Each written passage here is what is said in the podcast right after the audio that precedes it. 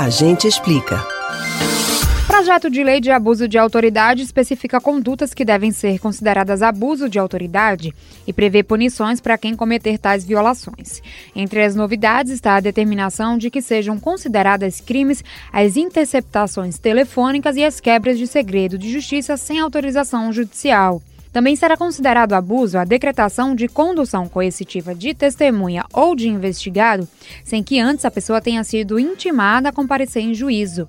Também estão entre as medidas passíveis de punição a divulgação de gravação sem relação com a prova que se pretenda produzir, o ato de continuar interrogando o suspeito que tenha decidido permanecer calado ou que tenha solicitado a assistência de um advogado a realização de interrogatório à noite quando não é flagrante e a procrastinação da investigação sem justificativa.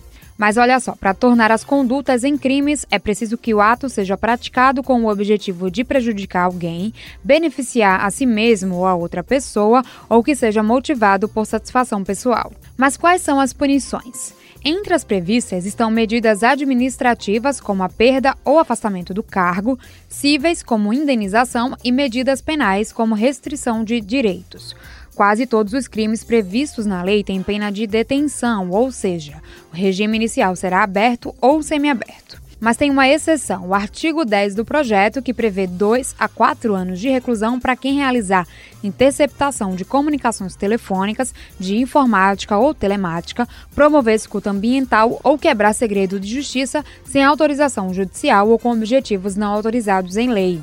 A lei já está em vigor e podem ser punidos por abuso de autoridade membros dos poderes legislativo, judiciário e executivo, membros do Ministério Público, de tribunais ou conselhos de contas, servidores públicos e militares ou pessoas a eles equiparadas. Você pode ouvir novamente o conteúdo do Agente Explica no site da Rádio Jornal ou nos principais agregadores de podcasts Spotify, Google e Apple Podcasts.